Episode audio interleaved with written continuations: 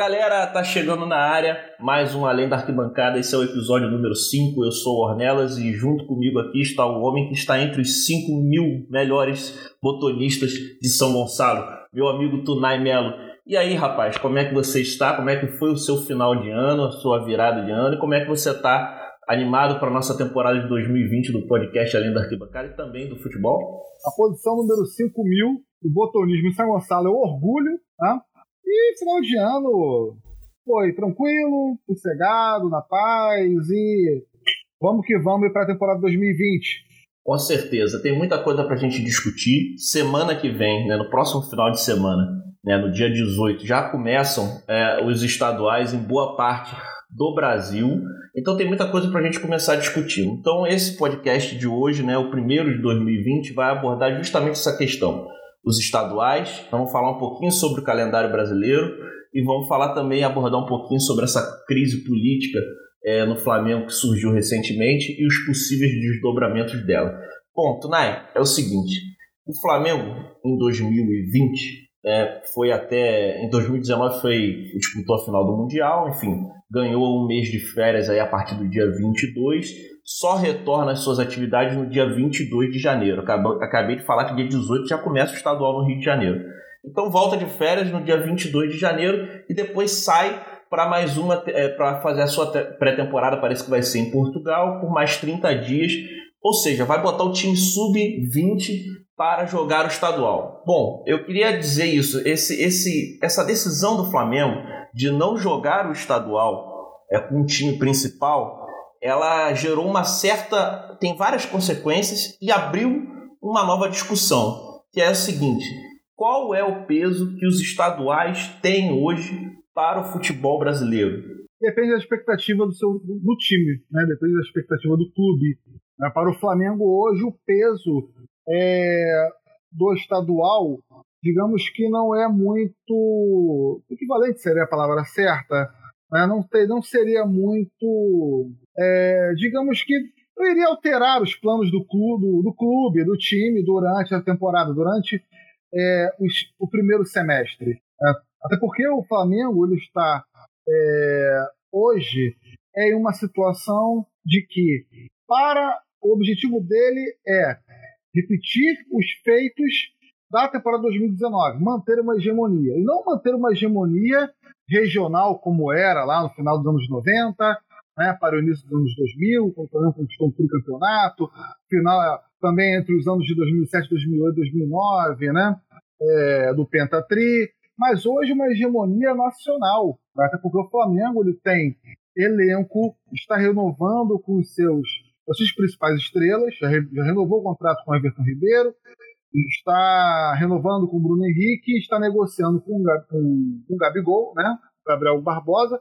e o Mister também é, é certo que fica até julho. A gente pode até conversar com essa, essa crise do Flamengo política pode é, interferir aí nos rumos do, do clube, do elenco durante a, a, a temporada. Né? Agora, é, por exemplo, para o Vasco, né, que tenta resgatar, é, se, se levantar financeiramente, administrativamente, tá? com contratações mais modestas, como no caso do Botafogo também, do Fluminense, o Carioca ele tem, é, ele tem um grande valor. Né? Pelo menos um valor, um valor de, de que moral, né? por ser uma conquista, né? é, já que com a atual situação dos clubes, o brasileiro, a Copa do Brasil, a Sul-Americana ficam mais distantes. É, eu acho o seguinte: é, existe uma questão é, eu perguntei até, é, eu falei, fiz todo esse histórico do Flamengo, do fato do Flamengo colocar o sub-20 para jogar, porque isso tem algumas, é, alguns impactos. Ontem eu estava lendo é, que a Federação de Futebol do Rio de Janeiro, ela, ela, a federação deixou de arrecadar 18 milhões de reais só em direitos de transmissão da TV, porque a Globo não transmitirá os jogos do Flamengo, porque o Flamengo vai jogar o campeonato, ou pelo menos a maior parte dele, com o time sub-20. Então, a, só a federação vai deixar de arrecadar 18 milhões com direitos de transmissão de TV, só com a não participação do Flamengo. Por que, que eu estou dizendo isso, Tunai? Você falou certo aí, o Flamengo certamente vai entrar para brigar por, por, por, título brasileiro, por Copa do Brasil, enfim, pelos principais títulos é da temporada. Não que eu mas acho. a questão. Desculpa te interromper, não que eu acho que o, cara, o, o, o campeonato estadual tem que ser menosprezado, não é isso. Mas a, a perspectiva do Flamengo para essa temporada é diferente do início de 2019. Não, mas eu tô, mas eu tô, eu tô falando de uma tendência que pode. A gente está fazendo uma elaboração aqui, é um exercício de, de, de elaborar. É, eu tô falando o seguinte: o Flamengo então tomou essa decisão de não participar do, do, do estadual, de fazer a sua pré-temporada, 30 dias de pré-temporada, enfim, de fazer uma coisa de se preparar para os campeonatos mais importantes da temporada, porque todo mundo há de convir que o, o estadual da temporada é o menos importante, ninguém é, duvida disso. É, mas o que eu estou querendo dizer é que se o Flamengo consegue, com essa fórmula de não participar do estadual, né, é, repetir os feitos de 2019, você acha que pode abrir um precedente para que os outros clubes entrem na mesma espiral, ou seja, tomem as mesmas atitudes, as mesmas medidas de subvalorizar completamente o estadual para poder se preparar melhor e, e, e, disputar os principais times da, da, da, os principais campeonatos da temporada? Você acha que isso pode virar uma tendência, que o Flamengo pode ditar essa tendência e assim os estaduais perderem peso mais do que já perderam? Eu acho que pode sim, né? Pode ter, pode, é, isso pode, digamos que se abranger, mas vai depender muito, Ornelas, da condição é, que o clube esteja daquela temporada. O Flamengo, né? Não estou querendo dizer aqui que, é, que ah, já está abrindo mão do estadual. Mas não, o Flamengo está abrindo mão do primeiro turno do estadual, tá? Por uma questão trabalhista, né, devido às férias dos jogadores, né, que vão retornar após o dia 18, tá? e tem que jogar, porque a federação não aceitou a inscrição dos jogadores sub-17 no estadual, tá? somente no caso do sub-20. Isso está dando aí, como você mesmo falou, a, um tererê danado, né? com as federações que são meramente cartórios, mera, são meros cartórios, né? a gente sabe disso. Fazem nada para desenvolver a, a questão técnica do campeonato, né? melhorar o índice de público, né? enfim tudo aquilo que nós já, nós já, todas as mazelas que nós já conhecemos, já sabemos, já discutimos, e que fizeram com que o estadual se tornasse é, esse fracasso né, de torneio nos últimos anos. É, mas, vamos lá, voltando à sua pergunta, cara, por exemplo, vamos pegar aqui os, os grandes clubes de São Paulo. Tá? Palmeiras. Palmeiras hoje é um time que é um clube que tem condições de disputar com o Flamengo, na minha, na minha opinião, os, jogos, os principais jogadores do mercado. Tá? Tem bala na agulha, né? tem lá a Crefisa injetando dinheiro. Né? Hoje é o principal rival do Flamengo hoje a nível nacional. Tá? Então, o estadual para ele, o Campeonato Paulista para o Palmeiras, cara, elas dão grande valia. Tá? É, pode muito bem, já, como já, já venho é, é críticas com relação a isso, investir na categoria de base para colocar o estadual. Né? Agora, você pega, por exemplo, o São Paulo. São Paulo que está é, aí numa seca de títulos que, digamos, nos últimos que, cinco anos, seis, sete anos. Se eu estiver errado, você, por favor, me corrija. A galera também que estiver ouvindo a gente pode corrigir. Tá? São Paulo já seria, digamos, mais chamativo ganhar o campeonato estadual, ganhar o campeonato paulista. Tá? É, o Corinthians, talvez, o Santos, né, com elencos mais modestos. Essa é a minha opinião. Agora, é, para o Flamengo, vai ser muito. Eu até conversei com isso, eu conversei com um camarada né, depois de uma resenha futebolística que a gente tem sempre todo domingo, que para a molecada do Flamengo vai ser muito importante o estadual. É muito mais válido o Flamengo pegar a molecada do sub-20 para ganhar experiência, né, bagagem jogando uma torcida do Flamengo local, tá? do Rio de Janeiro, no estádio do Maracanã, no Volta, Volta Redonda, tá? É, contra um elenco principal desses times que, mesmo sendo fracos tecnicamente, são superiores aos times pequenos da Copinha do que jogar a Copinha em si. Em termos de bagagem, eu acho que a molecada do Flamengo tem muito mais a ganhar. Não, não tenho dúvida. Eu acho que o, o Flamengo, não estou criticando a decisão do Flamengo, não. O Flamengo, para mim, tomou a melhor decisão para si. Até porque não tinha muito o que fazer. O elenco principal precisava de 30 dias de férias, só poderia voltar 22 ou 23 de, de janeiro. Né? Então, assim, é...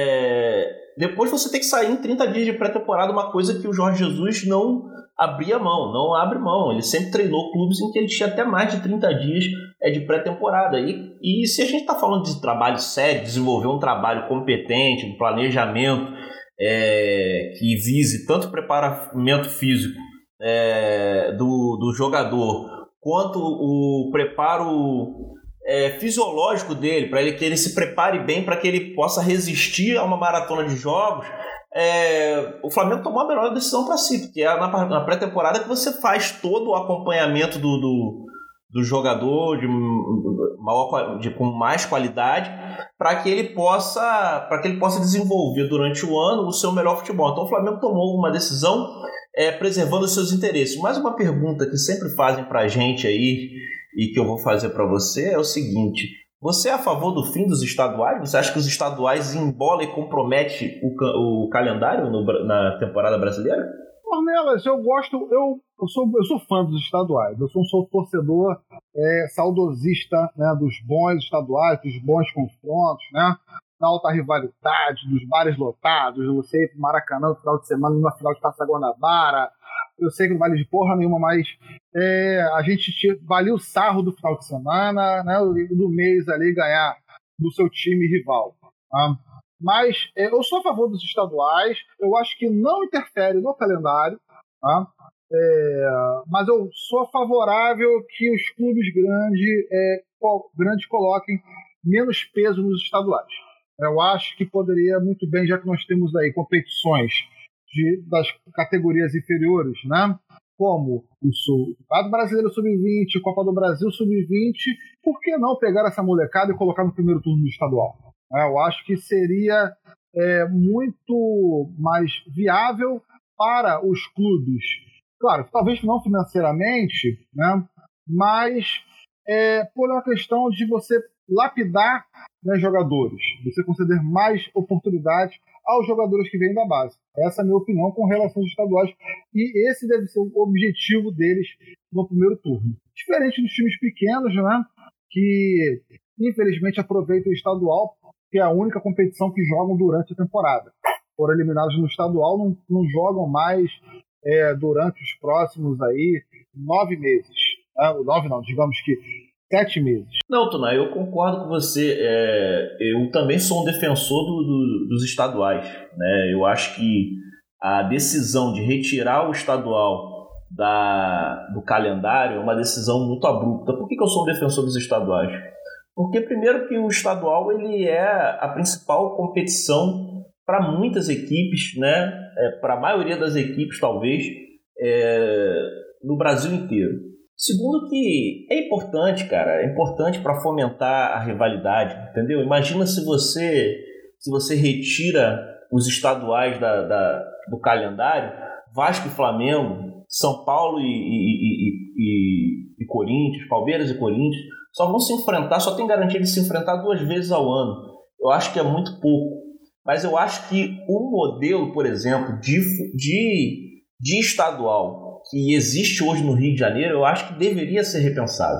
Eu acho que assim, nós temos que fazer uma crítica, Tunai, dura à federação. As federações do, do, do de, de, todas as federações, mas as, as piores certamente é a de São Paulo e a do Rio de Janeiro. Né? São muito caçaniques e são parasitas. Parasitas porque elas existem porque conseguem arrecadar a partir das imagens dos clubes, dos grandes clubes é, de São Paulo e do Rio de Janeiro. Senão, não serviria para nada. É, é por isso que eu acho que talvez essa, essa foda que a Federação do Rio de Janeiro tomou do Flamengo, de 18 milhões, e foi 18 milhões só da, da televisão, muito provavelmente perdeu a arrecadação em patrocínio no campeonato também, que muita, muita gente vai deixar de colocar dinheiro porque o Flamengo não está jogando com o time principal, então certamente esse prejuízo para a federação foi bem maior do que 18 milhões. É, então, talvez essa foda que ela tenha tomado acorde ela para que ela, que ela tenha que rever, ela precisa rever o que ela está fazendo com o campeonato estadual no Rio de Janeiro. Porque a realidade é a seguinte: essa é uma parte, assim, são dois, dois meses e meio de campeonato estadual, mais ou menos aí, ou seja, um terço da temporada. É, e, e assim, de, de, um campeonato que tem sido cada vez mais desinteressante é, e que tem dado cada vez menos gente dentro dos estádios, e isso é uma coisa notória. Então eu sou um defensor do campeonato estadual, mas eu quero um bom campeonato estadual. E hoje no Rio de Janeiro, o que se tem é um campeonato estadual muito, mas muito chato, com uma fórmula absolutamente confusa, né, que você não entende quem é que vai para a final, como é que o cara chega na semifinal, que ele não ganha nada e de repente está disputando a final, uma loucura de formato, né, e que e que enche o campeonato, porque eu também acho que tem o seguinte, eu acho que o campeonato estadual não pode começar em janeiro, cara. Não pode começar, se a gente está falando em organização é, séria da temporada, é, o campeonato estadual não pode começar em 18 de janeiro, porque aí o cara sai de férias no início de dezembro, volta e tem só 15 dias de pré-temporada garantida. E isso porque a federação precisa arrecadar o seu dinheiro. Então isso precisa ser revisto. Eu não sei, você. O que, que você pensa sobre isso? Bom, vamos lá. Primeira coisa que a gente tem que pensar, cara, é sobre o regulamento estadual. Qual seria o melhor regulamento? Retirar a Taça, retirar a taça Rio? Implementar somente a Taça Guanabara? É, unificar é, entre um turno apenas, se classificam quatro dentro dos, digamos que, dez times, né? É, parece que esse ano o regulamento vai ser é, entre o aquele regulamento tão conhecido, né? Entre o campeão da Guanabara e o campeão da Taça Rio jogam a final, né? Para aquele regulamento do antes da daquela loucura de 2000 e, de 2013. Né? É, cara, e outra coisa a gente tem que pensar. Né? É, qual, é o, qual, vai ser, qual seria o papel dos times grandes nesse campeonato estadual? É, será que é, vale a pena fazer com que o Botafogo, o Flamengo, o Fluminense, o Vasco acham que o estadual ainda é um parâmetro né, com um título, um possível título conquistado para jogar a nível nacional? É certo, é, é certo que não é. É certo que não é um parâmetro. Mas para o Vasco para o Fluminense para o Botafogo, o estadual vai servir. Porque como você está montando a equipe, né? O Flamengo está com a equipe montada. O, o, o, o reforço que chega para uma ou outra posição é um reforço pontual de alguma carência é, que se tem identificado no elenco. Agora o Vasco não. Vasco, Fluminense, Botafogo estão montando as equipes. Então o estadual serve para fazer os testes. Mas só que a questão é a seguinte: é, eu sou absolutamente contra o campeonato começar em janeiro, porque aí você não dá tempo de preparação suficiente. Porque eu acho que nisso o Flamengo vai se beneficiar. O Flamengo ter 30 dias de pré-temporada, cara, faz muita diferença. Os, todos os clubes que vão disputar o estadual vão ter metade disso. Então isso não, não, isso aí vai impactar. O que, que eu acho? Como é que foi o ano passado? Eu não sei como é que vai ficar esse ano, mas ano passado, o time que chegou até o final, no caso o Flamengo e o Vasco, para você chegar e disputar todas as finais, você, você para todos os jogos do você, você completa o campeonato em 16 jogos. 16 jogos. São 11 jogos na fase de grupo, nas, fases, nas duas fases de grupo, e depois é, dois na final e semifinal de um turno, dois na semifinal e semifinal do, do outro turno, e depois a final, a final final. Então são 16 jogos. Eu acho muito, Tunai. Eu acho 16 jogos para você é, jogar no campeonato estadual é muita coisa, cara. É muita coisa. Sim. E eu... seis jogos é, é demais num campeonato que é um campeonato fraco, cara. E metade, então... metade deles num horário é, ruim, né, no forte calor do Rio de Janeiro, em camp, campos também horrorosos. Tá? É, agora, são cinco times em cada. É isso que eu sempre, sempre crio como discussão. São é, cinco times por grupo. Seis times. Seis times por grupo, certo? Cinco jogos. Né? É, e aí? Vamos fazer o quê? Vamos reduzir, mas. Então, não é melhor acabar com o estadual? Se você vai, se você vai reduzir para quatro jogos.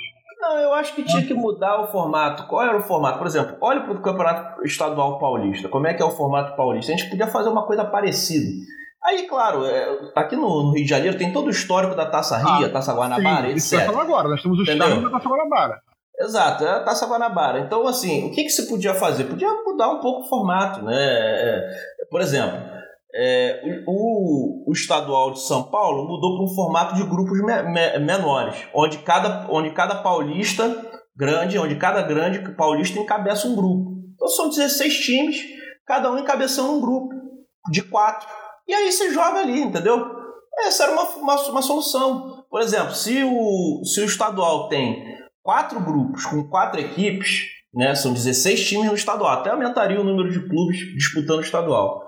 É, onde cada grande aqui do Rio de Janeiro encabeçasse um grupo, os grandes não se enfrentariam nessa fase de grupos, o que eu já acho bom. Porque os grandes se enfrentarem na fase de grupos está banalizando, de certa medida, o, o clássico. Banaliza o clássico. O clássico é o clássico que tem que valer alguma coisa, cara. Aí você joga ali Flamengo e Vasco na Taça Guanabara, não vale nada. Porque o Flamengo vai passar a Taça Guanabara inteira viajando na pré-temporada, tem tempo ainda de voltar para jogar a Taça Rio e de ganhar o estadual se quiser. É por isso que eu tô te falando, assim, é, é, um, é um estadual que a metade dele não vale de nada. E é por isso que o público não tá mais indo. Então, assim, eu não tô assim, eu tô tentando encontrar, Tonai, nessa discussão um ponto de equilíbrio entre a tradição, a tradição que é o que, que o campeonato estadual tem, a importância histórica que esse torneio já teve, com a realidade que é a seguinte: a, as pessoas não estão curtindo esse estadual mais. Então é preciso encontrar um meio termo. É, é, nesse formato parecido com o de São Paulo, por exemplo, é, vai fica uma dica aí para a federação, né? Essa é, consultoria está tá sendo de graça. Eles vão nos ouvir, vão, vão fazer parte consultoria, consultoria de graça. Se fizesse, se fizesse um esquema de dois de, de, de turno e retorno num, num, num grupo desse de quatro, de quatro times, daria, tipo, como é a Taça Libertadores, um grupo da Taça Libertadores, daria seis jogos dentro do, do, de um grupo. É, os dois melhores se classificam, né? Como em São Paulo está sendo assim. Em São Paulo você não, não, não faz só seis jogos dentro do grupo, não. Os, times se enfrentam também é, de outros grupos. É mais confuso. Mas nesse formato, você reduziria para seis jogos na fase de grupos e depois só chegaria nas fases de quarta de final. E com 16 clubes teria quarta de final, né? Os dois melhores de cada grupo seriam classificados, iriam oito, então seria ao invés de semifinal, quarta de final, quarta de final, semifinal e final. Se todas levassem cada um, se cada uma levasse dois jogos, quarta de final, semifinal e final tivessem dois jogos, o campeonato estadual é, cairia para 12 jogos no total. E 12 jogos é, no total representa de 12 para 16, são duas semanas de campeonato estadual, ou seja, teria condição de organizar um campeonato estadual para começar em fevereiro. Mas esses caras, é, qual o interesse da federação, né? Não, a federação é organizada por aqueles que gostam de tudo, menos de futebol. A gente sabe disso. Né? É, você pega, por exemplo, cara, qual é. Qual, o que, que, o que, que a federação faz além, faz além de arrecadar as inscrições e de forçar, né, de certa forma, os times pequenos na, no momento das eleições. Ela, ela não está interessada, ela nunca vai estar interessada em reduzir o número de jogos para fazer um regulamento né, de acordo com a realidade né, do torcedor, do nosso imaginário, enfim. Porque ela arrecada dinheiro com isso, cara. Ela, é, o clube pequeno, os times pequenos, né, que não tem muitos recursos, não preciso nem dizer quais são, né, é, tem, a, tem a possibilidade de vender os seus jogos para os times grandes, né, por conta da renda. Esse, esse é também o X da questão. É um debate que é longo, ele vai se aprofundar cada vez mais ao longo do período. Aí, além disso, tem a questão da qualidade técnica também, que vai ser cada vez mais discutida. Então, cara, é, eu posso não acreditar mais na força que o campeonato estadual tem com relação à, à emoção, à casa cheia, né? a como nós tínhamos né? até os anos 90 para meados dos anos 2000. Né? Mas eu acho que tem a sua importância histórica e que precisa ser discutido e que dentro do nosso calendário tão assim tenso precisa ser inserido de uma maneira mais cadenciada. É, eu acho que é isso. É, fica a dica aí, consultoria gratuita do Além da Arquibancada para a Federação de Futebol é do Rio de Janeiro. Eu acho que o resumo dessa discussão, que precisa ser, ou pelo menos da nossa opinião aqui, é isso, cara. Eu acho que a gente tem que fazer o possível para melhorar o estadual. Eu acho que o estadual não tem que acabar, gente. É, eu sou contra isso, mas esse estadual, que por exemplo tem 16 datas, né, 16 jogos para acabar o estadual, poderia cair para 12. Se você pensa um formato para esse estadual cair de 16 datas para 12, ou seja, de 12 jogos, isso na prática, nos estaduais, porque o estadual sempre tem jogo domingo e quarta, meio de semana e final de semana, sempre é assim no estadual, mesmo nas épocas de final e semifinal, sempre é assim, um jogo na quarta, um jogo no domingo. Ou seja, é, reduzir de 16 para 2 para 12 representa uma, uma, um ganho de duas semanas, ou seja, du as duas semanas que seriam suficientes para colocar o início do calendário né, do estadual para o início de fevereiro. E ajudaria muito a preparação dos clubes, não só no Rio de Janeiro, mas de uma maneira geral no Brasil inteiro, se isso fosse é, pensado.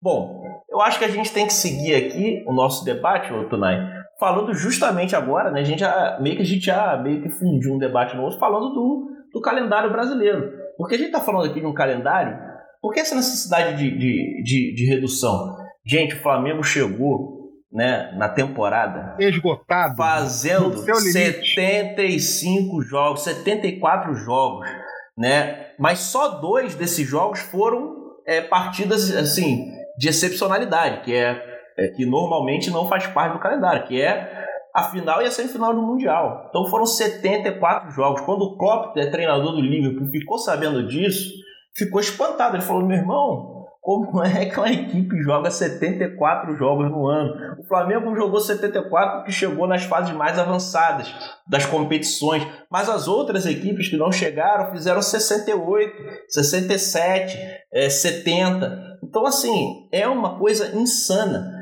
é, a quantidade de jogos é, no, no, no, no, no, calendário brasileiro. Só que é, essa discussão passa, inevitavelmente, pela reorganização é, dos estaduais, é, das competições. Mas é, é um debate que precisa ser feito. Porque das, das você, você... Né, que estão surgir agora no ano 2020, as, as inúteis Supercopas. Né? Porque nós não estamos falando aqui, cara, eu gosto de ver futebol demais, eu adoro ver futebol. Adoro ver futebol, jogo de futebol. É, mas só que existe um componente que está dentro da, da nossa. Da, da, realidade do que é, é, o desgaste de você jogar uma partida de futebol, que é o seguinte: você não quer que o principal jogador do seu time se arrebente, né? E se o cara faz 75 jogos no ano, meu amigo, a possibilidade de você e do seu time sofrer com lesões o tempo todo, e os times mais fracos, como os times que têm menos elenco, como é, o Vasco, como o Fluminense, como o Botafogo, enfim, os times do Nordeste, é, não tem condição de repor né, perdas né, à altura do que você perde aí se um titular importante da sua equipe, talvez um, dois ou três jogadores aí que fazem a diferença no seu time se, se machuca. Então, para você, Tunai, qual é a, a solução para essa insanidade do, do calendário brasileiro? Por onde passa esse debate? Por onde deveria passar? Quais são os interesses de manter esse calendário tumultuado? Por exemplo, o Brasil joga né, mais um exemplo de, de, de, desorganização que quase prejudicou o Flamengo. Né? O Flamengo teve que também dar a batalha por isso. O Brasil não para nas datas FIFA. Data FIFA são aquelas datas reservadas, né? Para quem não sabe, as datas reservadas pela FIFA para as seleções jogarem.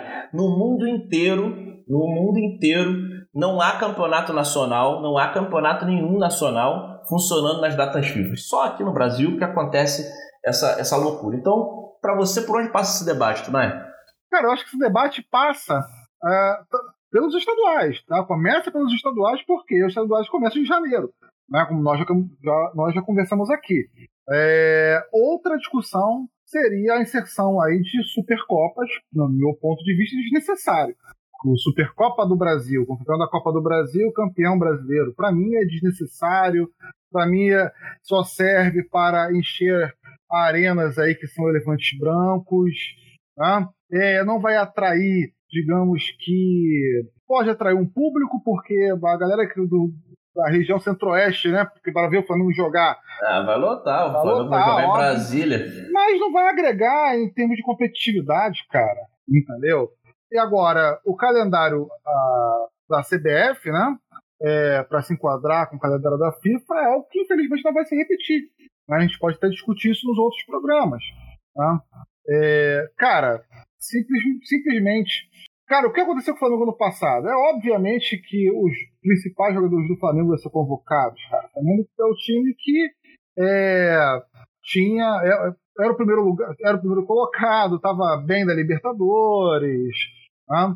mas o problema todo também são os amistosos que são totalmente irrelevantes para a seleção brasileira, né, cara? Eu sempre falo, eu sempre falo que eu gosto da seleção brasileira, mas parece que ela não gosta de mim, ou seja, serve também para a galera, né? A gente gosta da seleção, mas parece que ela não gosta da gente. Né? É, esse aí é um, é, é, um outro debate, é um debate muito interessante que a gente, inclusive, quer trazer aqui para além da arquibancada, que é falar sobre a desconexão entre seleção e povo. Sim, né? isso, mas... é um debate, é um debate amplo que não é exatamente o que a gente está discutindo, mas é, também está no bolo. Se a gente parar para pensar, tá, também está nesse bolo, né, cara? É, esses amistosos que a seleção brasileira faz são muito questionados, são, são muito mais questionáveis. Eu acho que, é, por exemplo, você vai disputar esses amistosos exatamente para quê? Né? Qual, qual, qual, é a intenção desses amistosos? Quem que o Tite vai levar para a Copa do Mundo de 2022 né? é, que o, dessa galera do Flamengo que ele convocou? Ninguém. Gabigol não vai para a Copa, Bruno Henrique não vai para a Copa, é, Rodrigo Caio não vai para a Copa, tá? É, quem outro que ele convocou do Flamengo? Eu só tenho esses. Enfim, né, pode ser que convoque. O Gerson ele, até ameaçou convocar, mas não chegou a convocar. Né? Exato. Não vão para a Copa do Mundo, cara. Entendeu? E outra coisa, eu vou falar aqui, eu sou totalmente contrário a esses amistosos da seleção brasileira, tá? Para mim, meu amigo, é o seguinte: seleção brasileira joga um mês antes das principais competições. Quais são elas? A Copa América e também a Copa do Mundo que diga-se de passagem já também está até mesmo a Copa do Mundo está perdendo a sua qualidade técnica né? e tem muito mais o fetiche por ser a Copa do Mundo, por ser uma competição a nível mundial, a principal competição de seleções. Cara, olha só, você vai ter um mês para preparar essa seleção, entendeu? É, dia 5 de agosto começa, dia 5 de julho começa a Copa do Mundo, tá? Ah, o primeiro, você vai ter direito aí, digamos que a três amistosos, aliás, a dois, três amistosos né, contra esses países aqui, no intervalo de dois, quatro dias. E aí? Dá para você fazer a convocação? Se não dá, valeu, um abraço, acabou, tchau. É isso que tem que ser feito, cara. Né? A Copa América também é a mesma coisa. É, exato. E assim, você vê como que o, quando o Flamengo estava, como o Flamengo estava disputando vários títulos, né? Simultaneamente, o quanto que você retirar é, uma peça ou outra importante do, do, Flamengo, do time principal do Flamengo, que você talvez não tenha ali um reserva à altura, pode impactar sim no resultado final de uma disputa de título. Então, assim, essa é a desorganização. A CBF, cara, assim, a gente fez a crítica aqui às federações, né? Eu considero as federações estaduais que são verdadeiros parasitas, realmente. É, vivem porque os dirigentes dos clubes, infelizmente, são coniventes né, e deixam essas federações é, viverem às custas da marca né, e das potencialidades dos grandes clubes brasileiros. Infelizmente, há muita politicagem no futebol, né, porque a gente está falando aqui de um esporte que a gente gosta muito, mas o futebol, é, enfim, tem muitos meandros é, que passam por, pela política também. É, e a CBF é um desastre, cara. A CBF está preocupada é, com quanto ela consegue arrecadar. É por isso que você está falando desses, desses amistosos aí, que não fazem nenhum sentido. Não fazem nenhum sentido mesmo. Né? O, o Brasil vai jogar em Doha com uma seleção, é, pô, seleção de Andorra é um troço absurdo, é num lugar qualquer. Faz sentido para a CBF lucrar. É, porque ela ganha muito dinheiro, mas assim, é um jogo num lugar sem sentido, com uma seleção sem sentido, que não agrega nada para tecnicamente para você observar, porque na minha cabeça, enquanto torcedor, o amistoso ele é o quê? Ele é uma preparação, como você falou, ele é um amistoso, é uma preparação para você ir testando o time né, para você ir preparando o time para alguma competição. Agora você tem um ano que não tem competição e aí você tem um amistoso aleatório porque a CBF precisa, claro, arrecadar dinheiro. Não pode ficar refém só das épocas de Copa América e das épocas de, de, de eliminatória para a Copa do Mundo. Então fica aí disputando essa coisa sem sentido. Então a CBF está preocupada é, em ganhar dinheiro com a seleção. Isso ela é muito competente. Aonde ela é incompetente? Na montagem do calendário brasileiro, porque ela permite essa insanidade de 70 jogos por temporada, que ela permite que os clubes tenham apenas 15 dias e porque ela não tem preocupação, porque a gente está falando aqui de, de, de, que a temporada é puxada para os grandes clubes, é mesmo. Mas pior ainda do que a temporada muito é, inchada que os grandes clubes têm, são os clubes pequenos que não têm temporada nenhuma. Jogam três meses de um campeonato estadual e, e não às vezes não vão para a série D do campeonato e quando vão jogam uma série D que dura dois, três meses, entendeu? Então o que que acontece? O jogador, né, esses dias eu estava vendo a escalação do time do América. Aí você pega a escalação do time do América, aí você por curiosidade eu fui lá dei uma olhada no histórico do, do, do jogador. Aí você vê o jogador, o mesmo jogador que jogou no América, jogou no Laria, jogou no Madureira, jogou no Americano e ele fez todo o circuito de todos os times do Rio de Janeiro ali. E aí esse cara, ele chega no América e assina um contrato de três meses, porque o contrato dele é para jogar só o estadual. Porque você não tem garantia de que esse clube vai conseguir disputar a Série D, você não tem garantia que você vai ter calendário. E é isso que a CBF permite. Você não monta competições Pô, você não monta competições. Se você não monta uma competição, você não tem produto para vender. Se esses times não estão jogando, eles também não arrecadam, Tunai. Essa é a questão. É, e a CBF, que não resolve o problema dos grandes clubes, muito pior é para os clubes pequenos, que muitas vezes só existem entre janeiro e março, a maio, e depois somem do mapa. E, mas eu estou falando dos clubes, não porque eu estou protegendo aqui as entidades, as instituições. Eu estou pensando é naquele jogador que está contratado até eh, maio, até abril, enfim, até abril, e depois ele não tem lugar para jogar. Ele tem que esperar até o final do ano para ele arrumar um emprego. Ele vai trabalhar em outra coisa, ele vai rodar o Brasil aí para tentar arrumar um time é, que esteja jogando alguma competição. Muitos vão para o futebol amador e depois retornam. Essa é a realidade, é a CBF. Um, Brasil, um país como o Brasil não dá para ter só quatro divisões, cara.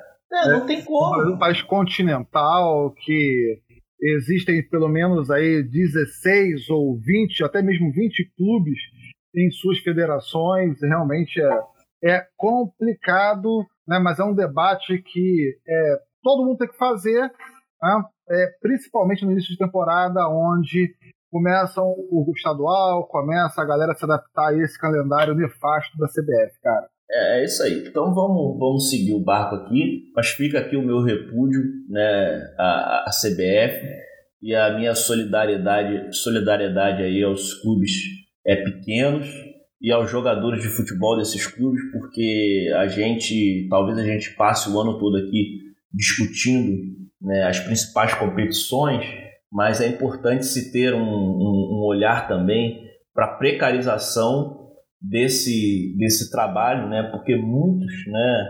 É, esses dias eu estava vendo uma estatística e vi que são 80, 45% dos, dos jogadores em atividade no Brasil ganham até um salário mínimo. Né? Esse é um estudo da FGV. É, né, a realidade apre... do futebol não se resume somente ao Cristiano Ronaldo, ao Neymar. É, que foi apresentado na FGV esse estudo que mostra que 45% ganham até um salário mínimo e 42% ganham entre um e dois salários mínimos. Ou seja, nós temos uma margem aí de 87% dos jogadores no Brasil que ganham até dois salários mínimos. Então essa é a realidade. Só que a, a, a, questão é a seguinte: eles ganham dois salários mínimos e muitas vezes apenas um quarto ou um terço do ano, porque a dona CBF não consegue, né, e não tem preocupação com isso, organizar um calendário para que esse cara possa assinar um contrato de um ano como um grande jogador né, do futebol, que normalmente é muito difícil, né? Chegar um jogador no Vasco, no Botafogo e assinar por 3, 4 meses. Isso não acontece, porque o Vasco tem é, jogos, né, competição para jogar o ano inteiro. Então, a CBF tem que ter um olhar. Sabemos que isso está muito distante disso acontecer, mas é importante que a gente é, coloque na pauta aqui, porque a realidade do, do, do jogador de time pequeno no Brasil é muito complicada, Tunai. Sim, sem dúvidas, né? E além, de, além disso, né? As categorias de base também de times que são considerados pequenos, que não têm investimento para disputar as competições, as principais competições, né? É, que são é, determinantes, são, são determinantes e também que são é, impostas pelo calendário e vivem também nessa precariedade.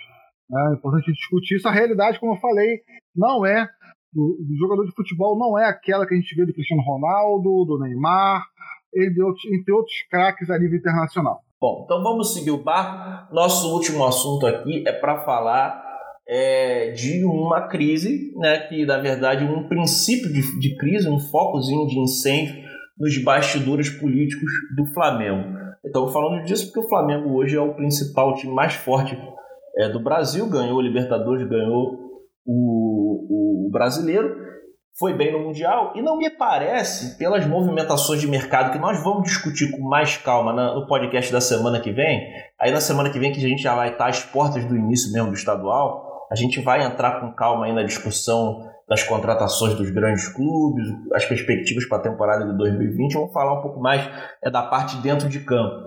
É, mas fora de campo, o Flamengo tem um grande rival, que é a sua política interna, que, que não pacifica, né? que não pacifica nem em momentos de glória absoluta. Então, o que, que aconteceu? O Paulo Pelaipe foi demitido. Tudai, dá um panorama e explica um pouquinho essa situação e, e, e, você dá um pontapé inicial e a gente troca uma ideia sobre esse assunto. Vamos lá. Cara, o Flamengo é um vulcão, né, cara? É, em ebulição. Né? O Flamengo não é um clube que vive de paz. É, quando o Flamengo está em paz, realmente é, é algo assim muito estranho. É, o Flamengo ele parece que ele precisa da crise tá? é, durante a temporada, no início dela. E foi a maior derrota do Flamengo para mim desde a chegada de Jorge Jesus, a, a demissão do Paulo Pelai. A gente tem que dar nome aos personagens, a gente tem que falar um pouco aqui de quem é quem. Né? Claro, com as nossas devidas limitações. Né? Não vou falar aqui porra, do currículo vita do cara, né? Porque a gente tem o horário a cumprir. Mas vamos lá, cara. Os protagonistas dessa discussão, desse conflito, dessa crise, né? Dessa crise política que eu considero também a maior crise política do Flamengo nos últimos anos, pelas circunstâncias que o Flamengo vive hoje. Né? O Flamengo disposto, até o momento, até anteontem, disposto a manter uma hegemonia a nível nacional e, na, e também na América do Sul, tá?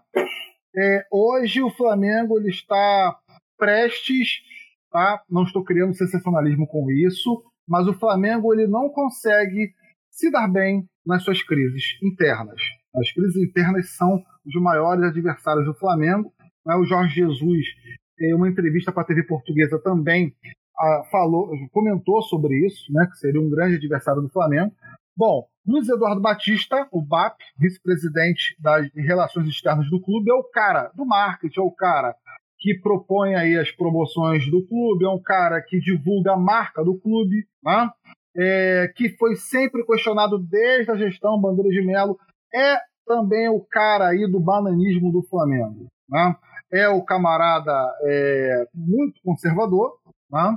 é, ao ponto de comprar a briga por Abel Braga, tá? não querendo que o Flamengo demitisse o Abel Braga para a contratação do Jorge Jesus, e que sempre teve um conflito ali com Marcos Braz, e não é um, um personagem político, tá? É, digamos que democrata, acho que essa expressão correta, né? É o cara que joga sujo, né? como ele fez com o Paulo Pelaipe. É o Paulo Pelaipe, é, que é o Paulo Pelaipe, gerente de futebol do Flamengo, né, que foi demitido isso já está caindo, a, já está se esfarelando essa tese de que tinha sido demitido sem o consentimento do Landim, que é mentira, teve o consentimento do Landim, sim. Né? É, o Pelaipe ele chegou ao Flamengo em 2013, deu aquela arrumada na casa, o Flamengo no momento de austeridade fiscal, né, com contratações bem modestas, e calhou de ser campeão da Copa do Brasil. Voltou para o Flamengo agora esse ano, né, e com um trio aí pela EP, Marcos Braz, que é o vice-presidente de futebol, e também o Skinner, tá? fizeram aí, cara, como um melhor departamento de futebol do Flamengo da história, ou um dos melhores departamentos de futebol, pela autonomia, pelo elo de ligação que criou-se entre o Jorge Jesus, comissão técnica e jogadores. O Jorge Jesus ficou admirado pela autonomia do trabalho que teve é, durante é, julho, a chegada dele foi em julho, se não me engano, até ao mês de dezembro, né? e a permanência de Jorge Jesus até o mês de dezembro dependeria e muito da permanência do Pelaipe. Eu me arrisco a dizer isso porque já há um desagrado de Jorge Jesus com a demissão do Paulo Pelai, que tinha, como eu falei aqui, uma identificação muito forte tá? com os jogadores, com a comissão técnica. O que, que faz gerente de futebol? O gerente de futebol é o cara do vestiário. Né? É o camarada que vai lá, porra, meu irmão, contratar, né? viaja para para os diversos países do mundo, procurando os jogadores, conversando com a família dos jogadores. E o Marcos Braz, né, ele o acompanha nesse processo. Né? O Marcos Braz, que é um dirigente de futebol que está sempre próximo também ao jogador, né, que leva a proposta, né, que também é, não leva a proposta e podemos dizer, cara, que ele é, tem essa liberdade financeira para negociar com jogadores, né, com relação a reajustes, a contratações. Né. Agora, o, o BAP, né, cara, ele começou é, por uma questão de ego, né, mas não foi somente de ego, uma disputa de poder pelo sucesso que o Flamengo está tendo, teve no ano passado para cá, né, fez com que o Pelé fosse demitido. Né, as relações se estremeceram. Né. E agora, o que, que vai, o que, que será da temporada 2020 do Flamengo? Isso pode se refletir no campo? Não. Ou, ou sim. Se, ou não. né? Pode seja, não sei. Não sei, não, não pode se refletir, como também não pode, cara. Não pode continuar jogando da mesma maneira, né? É, de uma forma absurda e ser campeão da porra toda, ser campeão do Carioca, ser campeão do brasileiro, da Copa do Brasil. Como também pode é, estremecer. Tá, o ponto é, mas é insensato, né, o, o? Mas vamos falar assim, é insensato. A gente não sabe, aí seria a futurologia nossa, é, dizer que o Flamengo vai cair o rendimento ou vai aumentar de rendimento porque o Pelaipe saiu. Mas é insensato você mexer num departamento de futebol que deu tão certo em 2019. Não, não, não tem é. sentido. É. Você, vai, você vai demitir quem, quem foi campeão do seu time, campeão da Carioca, da Libertadores, do Brasileiro, que é, o Flamengo não teve um problema com relação a, a essas fofocas midiáticas, né? Que costumam ter nos clubes. Mas essa foi, mas essa foi. O que, que você acha disso? Porque a, a alegação que saiu na mídia é, nesses dias aí é de que o Pelé está sendo demitido e a justificativa é de que ele é o responsável. Essa foi a justificativa oficial até agora. Que ele foi o responsável Baca, né? por vazar. É, ele foi responsável por vazar as informações sobre a crise que deu é, quando o Flamengo estava no Mundial sobre as premiações dos torneios. O, o Ornelas, bom, eu não li nenhum depoimento de um jogador sobre isso. Né? Até porque o jogador de futebol também não vai falar. Né? É, também sobre o Marcos Braz com relação a isso. Né? É, e o BAP também, ele, ele se negou a dar entrevista tá, sobre a. Ele tirou dele da reta, obviamente, mas eu acredito que o motivo, né, aí uma, já é uma especulação, tá? É, eu também não vou ficar prolongando aqui com especulações, que eu detesto isso. Mas seja uma, uma questão de, de, bra, de queda de braço ali. É uma disputa política. Né? Uma disputa política. E aonde o Landim, é uma análise que eu faço, posso estar muito equivocado, o Landim ele pode colocar tudo a, tudo a perder durante a sua gestão. Né? O, Flam, o, o, o que, que vai acontecer dentro de campo? Bom, Flamengo ganhando, ganhando títulos, né? Cara, contratações chegando. Isso vai ser esquecido. Infelizmente, isso vai ser esquecido por uma coisa que não deveria, né? O problema maior não é a demissão do Pelai. Não, o problema não é o Pelai. Pelai não é o melhor diretor de futebol é, de todos os tempos do futebol brasileiro, mas sim como a forma, né, é, como ocorreu, né, como aconteceu o processo. Né? É, de toda forma, Tunay, é, me parece assim, de, de ontem para hoje, é, a repercussão da demissão dele foi muito negativa entre os torcedores negativa. do Flamengo. E o BAP ele tem um histórico né, de questionamentos da, pela torcida do Flamengo muito grande, que começa desde o reajuste dos ingressos de uma forma absurda. Né? É, o Flamengo, ele, se ele conseguiu, digamos que, elitizar grande parte da sua torcida dos estados em muitos momentos o responsável foi o BAP, né?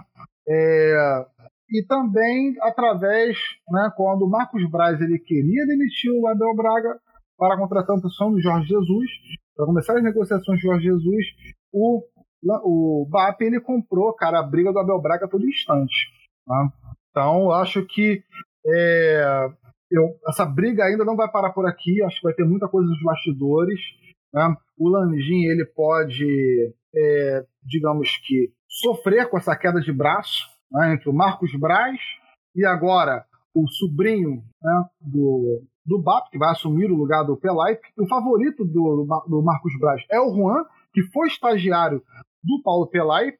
Né? Aí vai ser que... mais uma queda de braço, né? Porque ele, ele quer o Juan, mas o favorito do BAP é o Skinner, né? Sim, o Juan seria o ideal nesse momento, né? Para você, para que você possa esfriar os ânimos, né? O Juan ele tem é, um discurso muito próximo com os jogadores, né? Mas ainda aprendiz perante esse antro tão sujo que é o que é um departamento de futebol. É, é isso. Eu acho que a gente tem que seguir acompanhando aí essa essa história, né? Ver como é que isso vai ser, vai se desdobrar, porque é, não me parece, né? Pelas primeiras movimentações de mercado de 2020, não me parece que está se montando nenhum time que possa dentro de campo é, fazer frente. É, também é especulação, né? Mas até agora não me parece que tenha nenhum time que esteja pronto para fazer é, frente ao Flamengo dentro de campo. Claro que isso vai se desenvolvendo ao longo da temporada.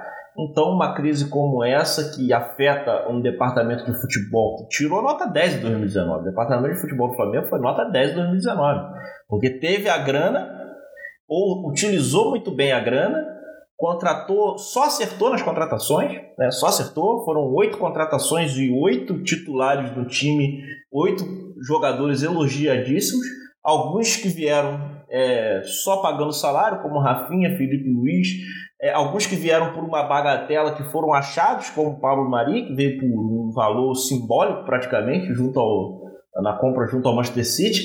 Então foi um, um departamento nota 10. E quando você começa a mexer na estrutura do departamento, é, não me parece que é uma mexida para melhorar o departamento e sim para e sim para e sim para piorar e sim para desestruturar uma coisa que estava funcionando e que estava dando certo. Mas eu acho que é isso, né? Eu acho que fica de bom tamanho a gente debater esse assunto e para a semana que vem a gente volta com mais um Além da Arquibancada e trazendo os assuntos, é, o início da temporada de futebol efetivamente, é, toda, todo o debate que a gente tem que trazer sobre isso. Então eu quero pedir para você, Otonai, fazer o seu agradecimento aí e faça suas considerações finais que a gente vai encerrando mais um Além da Arquibancada. É isso, meu camarada Ornelas, né? Chegamos ao quarto episódio. Né? A galera tem ouvido, tem gostado, tem mandado sugestões. Eu peço a galera aí que acompanha a nossa página que comente, que curta e compartilhe o nosso conteúdo para que a gente possa é, ganhar cada vez mais abrangência e vir também outras, outros debates. Né? É sempre bom a gente criar temas aqui que vão além da arquibancada. Exatamente, pessoal. Eu quero agradecer. É isso que o Tunai falou. Mandem as críticas, mandem as sugestões, entrem em contato comigo no privado, em contato com o Tunai. É, entrem nas nossas páginas na rede, na, na, no Facebook, no nosso Twitter. Mandem sugestões, mandem críticas, mandem o que vocês quiserem, porque a gente está nessa pegada aí para trazer um, um, debate futebolístico de qualidade, né? E evoluindo, tentando evoluir sempre cada vez mais. Tá bom? Um grande abraço e até a semana que vem.